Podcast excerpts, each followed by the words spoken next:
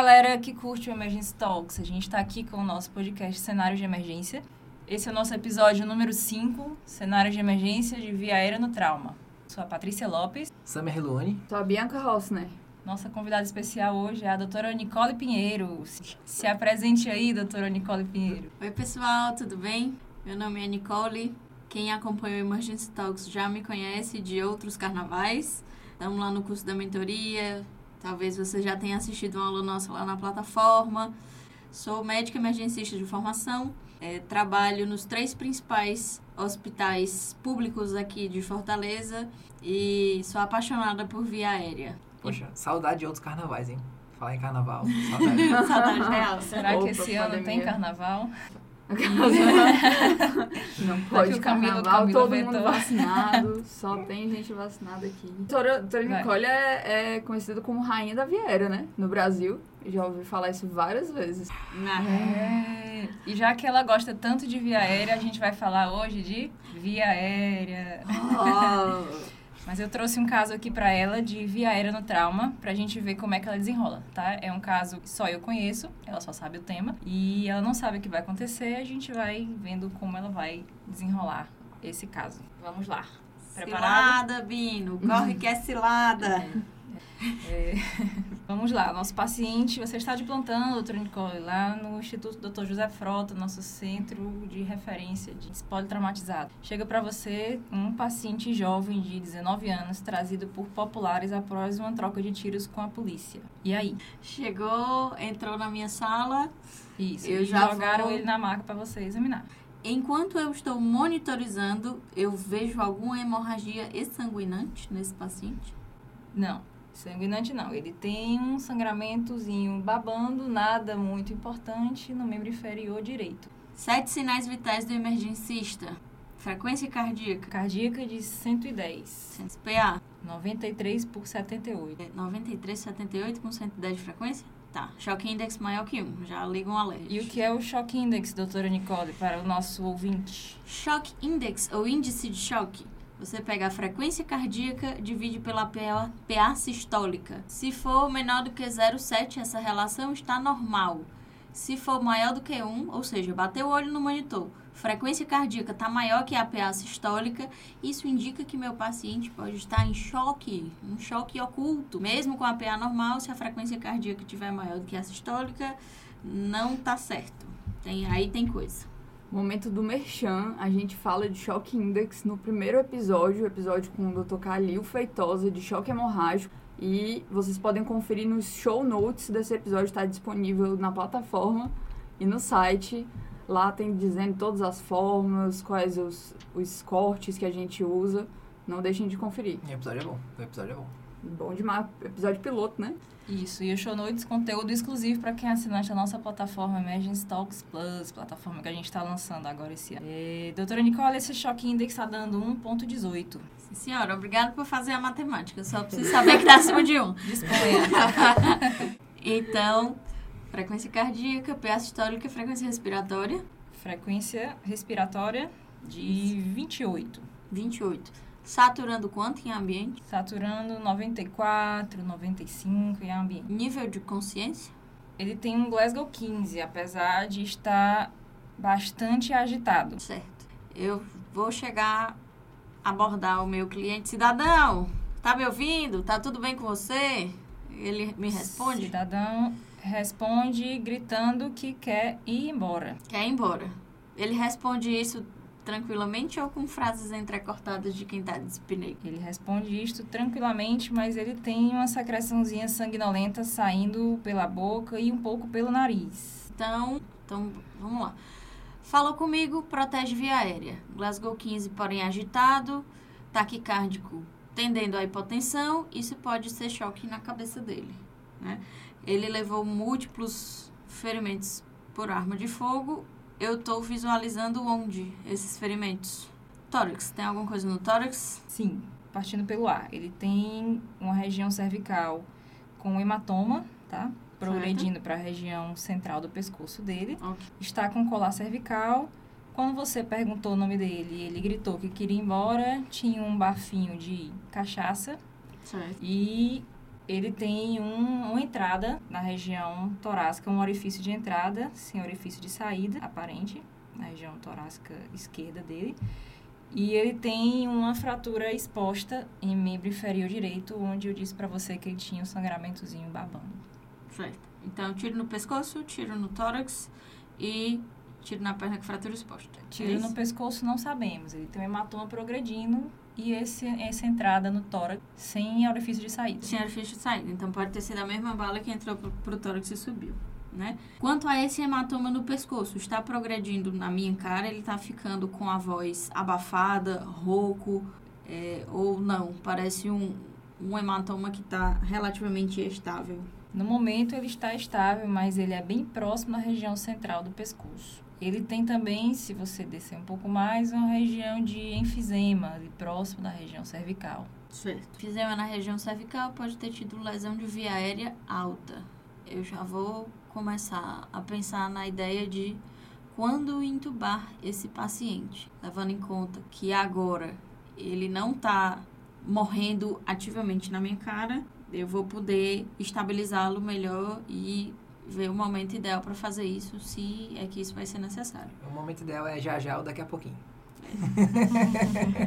Eu tenho dois minutos pra pensar, né? Não, não preciso sair, ai, um tubo, um tubo, um tubo, que é o normal. Não, precisa tubar, precisa tubar, precisa tubar, e às vezes não, não faz um, não pega um acesso no paciente e sai querendo enfiar um tubo. Mas tem que ficar de olho aí nesse hematoma. Tem poucos? Tem poucos. Me tem diga poucos. Eu quero um EFEST dele. Um EFEST. O FEST é negativo. Certo? Tá? E o EFEST você não tem deslizamento à direita, mas não encontrou o long point. Na região onde tem o enfisema, ela te atrapalha de ver alguns campos pulmonares. A ausculta tem alguma coisa? Bastante reduzida à direita, dá para ouvir a- o plástico bolha do enfisema apenas. Certo? E à esquerda, um estertor em base, que chama muita atenção. Vamos lá. Condutas. Dois acessos calibrosos. Vou começar inicialmente 500 ml de ringo lactato. Se eu for parar para pensar no score ABC desse paciente, pensando, né, que é um possível choque hemorrágico, 110 de frequência não pontua, mais uma PA sistólica menor que 100 me dá um ponto, um trauma penetrante em torso me dá outro ponto, então eu já estou autorizado a autorizada a ativar protocolo de transfusão maciça para esse paciente. E é o que eu vou fazer. Pedir protocolo de transfusão maciça, pedir hemograma, TAP, TTPA, fibrinogênio, gasometria arterial com cálcio. E enquanto isso é coletado, peço já para descerem dois plasmas e dois concentrados de hemácia para correr aberto. Já estão montando. Nesse meio tempo, enquanto você pediu para trazer tudo isso, o paciente teve uma piora hemodinâmica. Certo. Ele estava bastante agitado quando você começou a atender naquela hora, mas agora ele deu uma rebaixada. A nova PA dele é 88 por 46, a frequência cardíaca é 138 e ele está um pouco sonolento. Tem dreno de tórax? Sem dreno de tórax. Eu quero fazer primeiro uma descompressão digital à direita. E se vier ar ou sangue, eu vou passar o dreno logo. Na hora. E aí, Veio ar. veio ar, passei um dreno em 28 e fixei. Fininho. Pequenininho. 28 a 32, é o que a TLS diz agora. A galera bota os 40 Não pra- precisa mais do que isso para passar vento. pra punir. Especialmente se for só pneu. Se for só pneu, você pode usar pigtail, que aí é bem fininho, bem mais fininho que isso. Pode torar aí no meio, o diâmetro. É, prestando um pouco mais de atenção no seu paciente, eu acho que ele tá com uma, uma rouquidão. Tá piorando? Tá ficando mais rouco? É. Aí se tá com sinal de obstrução de via aérea, né? Que era uma coisa que a gente tava esperando e estaria reavaliando sequencialmente. Aí vamos ter que entubar, realmente. Pronto, doutora, você quer entubar como esse paciente? É, aí é um problema, né? Como é que tá a hemodinâmica dele agora? Do mesmo jeito, não desceu o sangue ainda não. 88 por 43. Mesmo depois do dreno? Tá bom. Então deixa o soro correndo. Ring ou físio? Ring. Soro ring. Certo. Apesar que água com sal é bom pra cozinhar macarrão, mas o sangue não desceu ainda, né? Tem que pelo menos aumentar. é, pelo menos encher os vasos. Chegou uma bolsazinha de sangue, estão trazendo a outra. instala, enquanto eu vou reanimando volumicamente meu paciente, eu posso ligar uma nora, por enquanto, apesar de não adiantar muito espremer vaso seco, mas é o que tem enquanto o sangue não chega. Vou pré-oxigenando ele Então, eu vou colocar uma máscara reservatório em flush rate. Mesmo um enquanto. pouco sonolento, ele não deixa você para oxigenar ele de jeito nenhum. Ele deu uma mãozada. Me deu uma mãozada? Tá. Então, vamos ter que convencê-lo por meios químicos. Vou diluir 100 miligramas de ketamina e Seu vou... paciente tem uns 50 quilos. 50 ele é pequenininho e magrinho. Tá bom. Diluo 100 miligramas de ketamina para 10 de volume total e vou fazendo de 3 em 3 até ele dissociar. Qual é a dose da ketamina para dissociar, doutora Nicole? Para o nosso ouvinte aí que está escutando a gente. Muito bem. Se você for usar uma abordagem é, baseada no peso, geralmente entre 1 e 2 miligramas por quilo é a dose suficiente para você dissociar o paciente. Só que o nosso tem um porém, ele está chocado. Geralmente, pacientes chocados, eles têm uma sensibilidade maior e precisam de uma dose menor para conseguir dissociar. Nos livros se ensina que você re- pode reduzir essa dose em 50%, então seria entre meio e 1 miligrama por quilo, mas na prática muitas vezes a gente vê que é, precisa de bem menos para dissociar o paciente. Como ele não está tolerando pré-oxigenação e eu estou planejando fazer uma sequência prolongada de intubação, então eu posso ir titulando a ketamina até eu atingir esse, é, esse efeito que eu quero, deixar ele dissociado, respirando, porém inconsciente. né? Lembrando que a ketamina mantém os reflexos de via aérea. Então, para eu passar o tubo, eu vou ter que obrigatoriamente bloquear esse paciente depois, a não ser que eu queira fazer outras técnicas mais rebuscadas, que eu acho que não vai ser necessário nesse caso, inicialmente. Só lembrando que temos o nosso episódio de ketamina, que a gente fala justamente todas essas doses, as utilidades, dose de sedação, de dissociação. Episódio número 4. Top, top. Tá muito bom esse episódio? Não foi porque eu fiz não, mas ficou Hum. bem legal. O golpe tá aí, cai quem quer. Beleza, então o nosso paciente agora está sendo dissociado para tentar é, pré-oxigenar, é isso? E o que mais que tem de material aí para ele preparado, doutor? Então, para esse paciente, o que, que eu vou fazer? De plano A, como ele não me deixou pré-oxigenar, eu vou com sequência prolongada de intubação. Como ele já está com o hematoma em expansão, eu vou tentar o bulge de cara. Eu tenho um vídeo laringoscópio disponível? Tem, o hospital tá rico demais. Pronto. Então, eu vou começar com o vídeo laringoscópio com uma lâmina Macintosh número 4 e um bulge. Se eu não conseguir entubar esse paciente desta maneira, eu vou deixar uma hiperangulada do lado. Tem fibro também? Aí você quer um milagre. Tá. É um hospital público. É, se espera, não tem fibro, então assim, VL com a lâmina hiperangulada, sempre deixa o laringoscópio direto lá no backup, na caso PIF, a tecnologia ele deixa na mão. Nesse paciente eu posso até deixar uma máscara laríngea em separado, mas pela distorção anatômica existe uma grande chance da máscara laríngea não acoplar. E, como sempre, a minha última linha de defesa vai ser a crico, mesmo ele com anatomia distorcida também, mas se tiver que ser crico, vai ser crico. Então eu quero bisturi, o buge e um tubo 6,5 ou 6 lá separadinho também. É, Aí, obviamente, aspirador, né? Biedel, nasofaringe, aspirador rígido, pelo amor de Deus, aquela cânula tra- traqueal molenga que não serve para aspirar nem o cuspe dos pacientes normalmente, aí é que não vai me ajudar mesmo. Se eu tiver um checklist disponível, porque pode ser que eu tenha esque- esquecido alguma coisa, eu quero o checklist para conferir tudo. Eu acho que não esqueceu de nada, não. Tava aqui fazendo checklist mental. Tá tudo certo aí, né? Não, Bianquinha? Tá tudo aí mesmo? É isso aí mesmo. Eu adoro checklist, inclusive. Beleza. Então o paciente foi é, bem pré-oxigenado. Pressãozinha dele agora, depois correu o segundo concentrado. PAM dele estava 68. E aí eu queria saber o que é que vai usar de medicação fora isso. Bom, Tenho só uma informação para lhe dar, não sei se ajuda. tá. Ele tem uma, a perna direita dele tá com essa fratura exposta, mas a perna esquerda dele tá com como se fosse um sinal de queimadura bem recente, a perna inteira, pegando até a região da virilha, um pouco da região abdominal também. Tá cicatrizada? Cicatrizada não, eu acho que foi recente. Tipo assim, 72 horas Tá. de queimadura. Eu acho que foi bem recente. Não tenho neurônio suficiente sobrando para fazer regra do 9 agora, então vou de rocurônio para bloqueador neuromuscular, certo? É, succinilcolina tem algumas contraindicações, né? Algumas relativas, poucas absolutas. Uma das contraindicações é em paciente grande queimado. Paciente que tem mais do que, aí falha minha memória, mas se eu não me engano, é mais do que 20 ou 30% da superfície corporal queimada, né? Que essa queimadura é recente, ainda não está totalmente cicatrizada, né? De 72 horas de que aconteceu a queimadura até ela cicatrizar, esse paciente tem um risco aumentado de fazer hipercalemia quando você faz succinilcolina. Então, a gente evita nesses pacientes. Um paciente que acabou de chegar do incêndio, é, esse paciente você pode fazer, não tem problema. Mas paciente que já está com mais de 72 horas de queimadura, uma grande queimadura, é, a gente evita.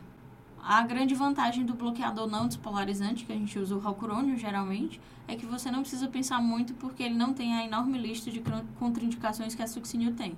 Então, na dúvida, não conheço o histórico do paciente, não sei se está cicatrizado ou não, não vai dar tempo de examinar agora, vou de ralcurônio e tá tudo certo. Perfeito, tranquilo. É, então, pronto, a gente tem ketamina e ralcurônio preparados as suas lâminas já estão no ponto, o material do, da Crico também. Conseguiram milagrosamente do além um aspirador rígido para você. E aí já dá para a gente começar a entubar esse paciente.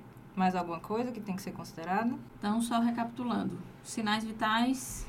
PAM de 68. Isso. Frequência ainda está um pouco alta, 120. E faz quanto tempo que eu fiz o meu, a minha ketamina? Uns 5 ou 6 minutos. Certo. Normalmente tem uma duração aí de uns 15 minutos. Ele ainda está dissociado, eu testo a, a, responsividade dele, ainda está... Tá, ele tem patência de via aérea, mas ele está bem rebaixado.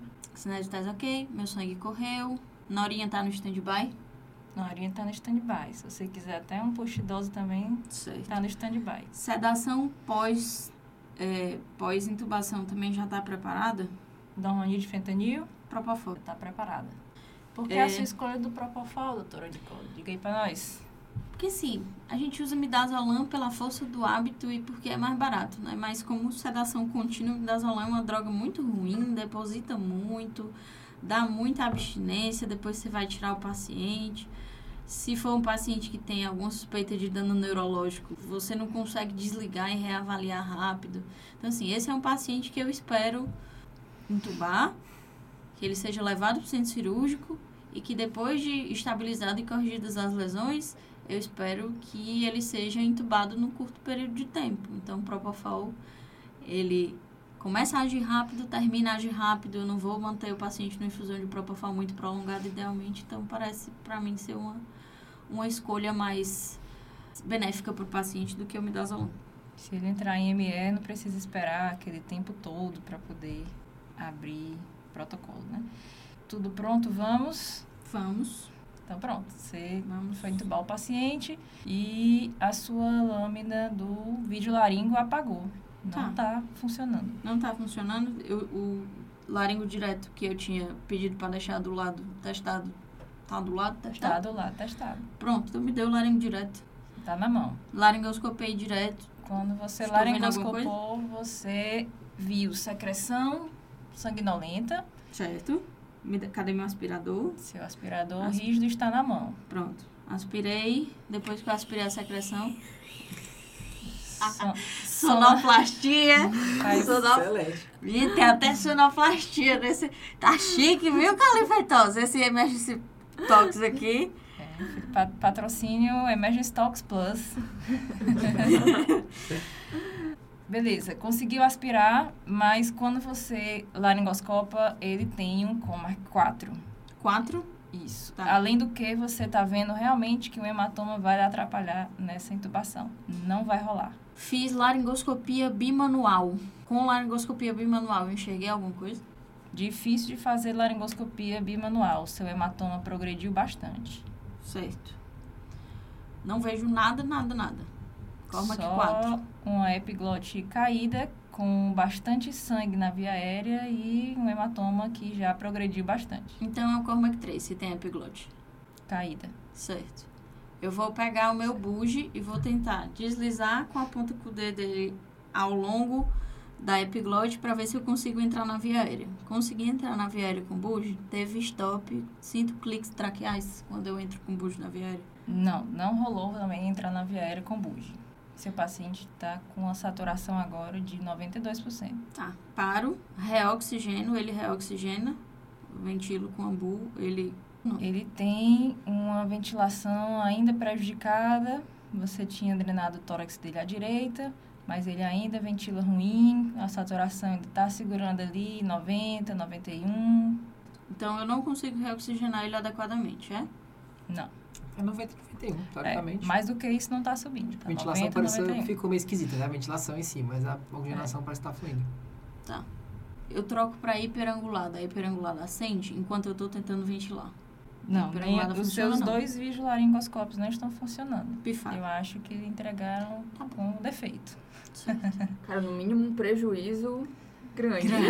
Tinha acabado, de, tinha acabado de comprar e veio com defeito. É Eu não sei se eu ia dizer- chorar. É melhor dizer essa marca aí pro pessoal no não caso, comprar. era de Viera do Travo ou de Viera Impossível? Certo. Então, assim, eu mantenho em 90, 91, não subo o suficiente para ter uma tentativa segura com outro dispositivo. Então, se mesmo se eu tivesse um fibroscópio, nesse momento não ia dar certo usar. Estamos no SUS, não tem fibroscópio, perdão. Eu sei. Mas mesmo se tivesse. Tivesse no Einstein, não ia rolar fazer fibroscópio nesse paciente. Meu vídeo laringo não temos mais. O laringo direto, eu tô vendo um, um Cormac 3. Ah, uma coisa, eu tenho lâmina Miller? Não, só se você pedir para descer lá na pediatria. Tá. Demora. Não, da pediatria não vai rolar. É, Porque não dá vai? tempo. Eu posso perguntar por... o que, que você ia fazer com a Miller? Ela ia... Porque ela me disse que era um epiglote caída, Caída, né? Ah, Então, se é epiglote entendi. caída com a Miller, eu consigo pinçar e ver melhor. Isso. E se eu Inclusive- usar uma MAC como a Miller? Se eu pinçar a epiglote dele com a MAC, eu vejo alguma coisa? Muito sangue vindo da via aérea, mesmo com a sua Certo. técnica salad. Mesmo com salad, eu ia fa- falar isso agora. Eu vou estacionar o meu aspirador e mesmo com o aspirador eu não vejo nada. Tá, não se eu para tô de vir sangue, nada- doutora Nicole. Seu né? O paciente... que é a sala de acho que vale a pena só comentar, né, cara? É. Então, é, salad, como é? Suction Assisted Laryngoscopy for Airway Discon- Decontamination. né? Mas é esse inglês aí... Que é, é, Ou seja, é aquela situação onde você tem viária contaminada, a viária tá cheia de sangue, cheia de vômito, cheia de pus, cheia do que quer que seja, e você não tá conseguindo enxergar nada. E é aquele vômito, aquele sangue que vem, você aspira, quando você tira o aspirador, enche tudo de novo, aí você aspira, seca. Então, nessas situações onde você não consegue, é, com aspiração intermitente, limpar a sua via aérea, você deixa a aspiração contínua. Para isso, você precisa de um, um cateter de aspiração rígido, né, que faça essa sucção contínua, porque alguns tipos de Yankauer, eles, que é um, um tipo de cateter rígido, você precisa ocluir um orifício para ele sugar. Então, esse não vai lhe ajudar muito, a não ser que você coloque esparadrapo e tapa esse buraco, certo? Então, você vai limpando a via aérea, chegou é, próximo do sangramento, você joga o catéter para o lado direito, estaciona lá e deixa ele sugando e descontaminando a via aérea. E aí você entuba. Então, precisa deixar a aspiração contínua. Então, se nem com É uma, de- é uma ótima técnica, mas não rolou nesse paciente. Tá, Inclusive, ele voltou a desaturar. Tá. 88. tá bom. Tu tá querendo que eu faça um crico nele, né? Tá, vou fazer um crico Eu não tô nele. querendo nada, tô só lhe dizendo como é que o paciente tá evoluindo. porque ele é realmente uma via aérea bem complicada. Tá bom, não. Nesse caso, chegamos à nossa última linha de defesa. É, máscara laríngea não vai me ajudar, ele já tá com uma distorção significativa e com a via aérea cheia de sangue. Então vai ter que ser vai ter que ser crico mesmo. E aí eu consigo identificar a membrana desse paciente palpando. Então Com- tinha evoluído, né? O edema É, tava com com efizema. bastante dificuldade, um, alguma estrutura semelhante à membrana Certo. você consegue palpar. Pronto. Generosa vou- no corte aí, né? Então. É, Hum. generosa no corte. Então eu vou fazer um corte aí de pelo menos 4 centímetros. Um corte vertical, certo? Um corte longitudinal no pescoço. Repalpo. Repalpando depois do corte, eu sinto melhor a membrana, consigo localizar a membrana. Consegue, mas tá saindo bastante sangue, é isso Tô mesmo? nem aí, eu tô palpando. Não tô mais Perfeito. vendo nada. Vai sangrar mesmo, eu já sabia. Perfeito. Consegue palpar sim. Consigo palpar. Furo a membrana, um centímetro para um lado, um centímetro para o outro. Faço meu bisturi, passo o buge. Buge teve stop, senti cliques traqueais passando o buge. Sim. Certo. Pego meu tubo 6,5, passo o tubo 6,5, tiro o buge, né, passo o tubo só até o balonete entrar. Né, depois, depois disso para a progressão. Insuflo o cuff, ventilo e aí. Ventilando. Ele ainda ventila ruim à direita, mas a esquerda tá ventilando direitinho. E meu, meu dreno tá funcionante? Tá funcionando. Tá, tipo assim, borbulhando sem parar? Não, não está borbulhando sem parar. Não? Certo, tá bom. Mas ele satura bem, pós Certo. passagem do tubo. A hemodinâmica dele já estava correndo o PTM, melhorou bastante, tá? Certo. Pós, pós procedimento. Ele tem uma PAM de 72, tranquilo. Certo. E como é que a gente vai colocar ele na ventilação mecânica? Tem algum parâmetro específico, alguma, alguma consideração pelo fato de ele estar drenado? Eu vou começar inicialmente com a FO2 100%, fazer ventilação protetora com 6,5 por quilo. Pelo fato dele ter um pneumotórax, inicialmente eu vou procurar não fazer pressões tão altas, né, de ventilação. Então, é um paciente que fosse em outras situações, eu pensaria em aumentar a PIP, porque ele provavelmente tem contusão pulmonar associada, né? Mas nesse paciente a gente fica um pouco mais reticente de aumentar muito a PIP e perpetuar uma fístula aérea. Então, eu vou começar ali com uma PIP de 5 e vou sentindo meu paciente, né? A gente ainda não fez imagem nenhuma, vou fazer uma imagem de controle desse dreno, ver se ele está bem posicionado, né? Às vezes esses pacientes fazem fístulas de alto débito pre- precisam de um segundo dreno, né? precisam de outras intervenções. Enfim, agora que ele está relativamente estabilizado, eu vou reavaliar tudo, né? Meu tubo está no canto certo, então eu vou fixar, reavaliar meu dreno, né? refazer meu fecho. Eu ainda não tinha pedido nem as outras imagens auxiliares da avaliação primária, né? Não tinha pedido raio-x, do tórax, que talvez fosse interessante, já que eu estava com enfisema, não estava conseguindo fazer ultrassom. Então, teria papel, né? Poderia me ajudar o raio-x aí nesse sentido, ou mesmo tomografia. Se ele tiver suave o suficiente, às vezes eu deixo direto com esse paciente para tomografar logo, que vai me dar uma noção melhor das lesões, vai ajudar o cirurgião também, se tiver que operar, planejar a cirurgia dele, vai precisar de uma avaliaçãozinha do pescoço, né? E outras cositas mais. E chama o cirurgião geral para ver logo o doente, que muitas vezes não precisa nem dessa imagem toda, só isso aí já leva pra sala, que vai ter que abrir o tórax, né? Beleza. O paciente ficou bem, Aliás, foi abrir o pescoço, né? transferido para a UTI sem intercorrências. E é isto, o nosso caso de Vieira no trauma, muito bem conduzido aqui pela nossa É um caso de viagem impossível, né? Mas no É, final das contas, a gente podem tratou de várias coisas legais, né, cara? Pode ser que seja possível, né? A gente não sabe nunca o que a gente vai encontrar. Pior mas que eu já aí- tive desses. Mas, assim, é um caso que a gente vê bastante nos nossos hospitais de trauma, né? Os pacientes chegam realmente com as, umas vias aéreas que a gente tem que deixar tudo preparado. Você tem que estar preparado realmente para acontecer tudo. Inclusive, a crico, né? Alguém, um, um provérbio chinês costuma dizer que se você é está disposto a segurar um laringo, você está disposto a segurar um bisturi para fazer uma crico. Mas agradecer aqui a presença da nossa ilustre convidada, doutora Nicole, nossa mestra aí da, da Via Aérea. É, pessoal que assina a nossa plataforma do Emergency Talks Plus, a gente tem um conteúdo extra sobre isso. A gente tem aula, videoaula sobre Via Aérea no trauma. A gente vai disponibilizar nossos show notes no, na nossa plataforma nova. Então, não deixem de conferir, você que é assinante. E é isso, meus colegas que estão aqui comigo, Bianca e Summer. É isso. Acho que a gente acabou tratando das principais questões que envolvem o manejo da viária do trauma, né? É, basicamente, é, o que é mais complexo, acho que na viária do trauma, é lembrar que antes mesmo de você aplicar os preditores de viária difícil, você já sabe que no trauma ou no politrauma é um doente que geralmente vai evoluir com dificuldade de oxigenação ou dificuldade de ventilação, né? A principal complicação, às vezes, de manejar isso. Interessante os comentários sobre a questão do potássio, né? Também escolheria é, para entubar, é, mesmo sabendo que, apesar do succinil subir aí, às vezes 0,5 MEC, né, do, do valor é, sérico do potássio depois de ter usado, tem uns trabalhos que mostram que mesmo subindo isso, os doentes que evoluíram com repercussão grave pelo potássio é muito mínimo, assim, é muito pequeno, né? Mas assim, nos livros textos está lá, né? É uma contraindicação É, são, É. Na verdade, são contraindicações relativas, Relativas né? a usar, Que, né? Mas enfim, é. se você só tiver ele e tem a contraindicação relativa, faça ele. né? Porque E foi massa pra lembrar que não é só sucos, né, que a gente usa pra bloquear, né? Tem outras drogas, É. lembrar de outras doses, é isso aí, foi massa.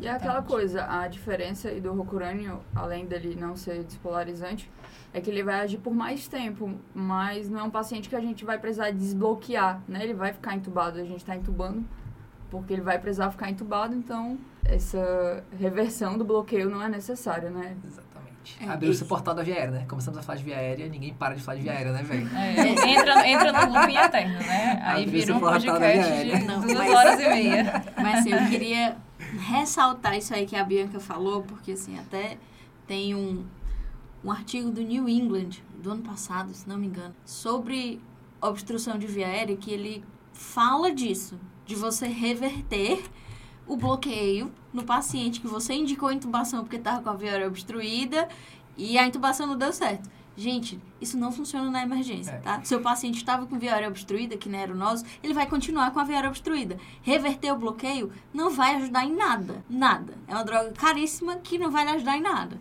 certo? Esse paciente não tem como voltar atrás, ele precisa de uma via aérea. Não deu certo entubar, você vai ter que ter outros planos, tá? Mas não dá para ele sair do fim dessa história sem estar entubado. Se ele sair sem estar entubado, ele vai sair morto. É importante a gente deixar isso bem claro. Né? Em outras situações, em outros pacientes, ok, tem sua aplicabilidade. Nesse, não. E aí é legal que esse paciente ele não foi entubado por uma insuficiência respiratória, né, uma dificuldade de é, oxigenar diretamente, sim por aquela terceira indicação, né, a, de curso clínico desfavorável. A gente via um hematoma em expansão e aí a, a doutora Nicole decidiu entubar porque parecia ser melhor entubar naquele momento do que seria depois, né? E realmente se foi difícil, agora imagino que teria sido no desespero, um paciente já prestes a entrar em insuficiência respiratória. Exatamente. E só para terminar, sempre é, reanime o seu paciente antes de entubar, tá? Se ela tivesse entubado o paciente com aquela PA de 88 por 43, como ele estava para intubação, eu garanto para vocês que a gente estaria falando agora de podcast de reanimação, porque com certeza o paciente ia parar, tá? Então sempre, sempre, sempre reanime o paciente de vocês antes de entubar. Nunca passem o tubo e façam as drogas indutoras com o paciente se você tiver tempo, claro, né? Com o paciente instável hemodinamicamente, porque senão você vai criar um grande problema para você e para o seu doente. É isso, show de bola. Isso, o podcast mais longo da história do cenário de emergência. Os deuses da edição vão resolver isso aí. É. A gente começou a falar de via aérea, alguém tem que parar, são duas da manhã e a gente continua falando de via aérea. Pois chega, valeu, tchau. Vamos encerrar, né? Valeu, galera. Valeu, falou. Até o próximo episódio. Tum, tum, tum.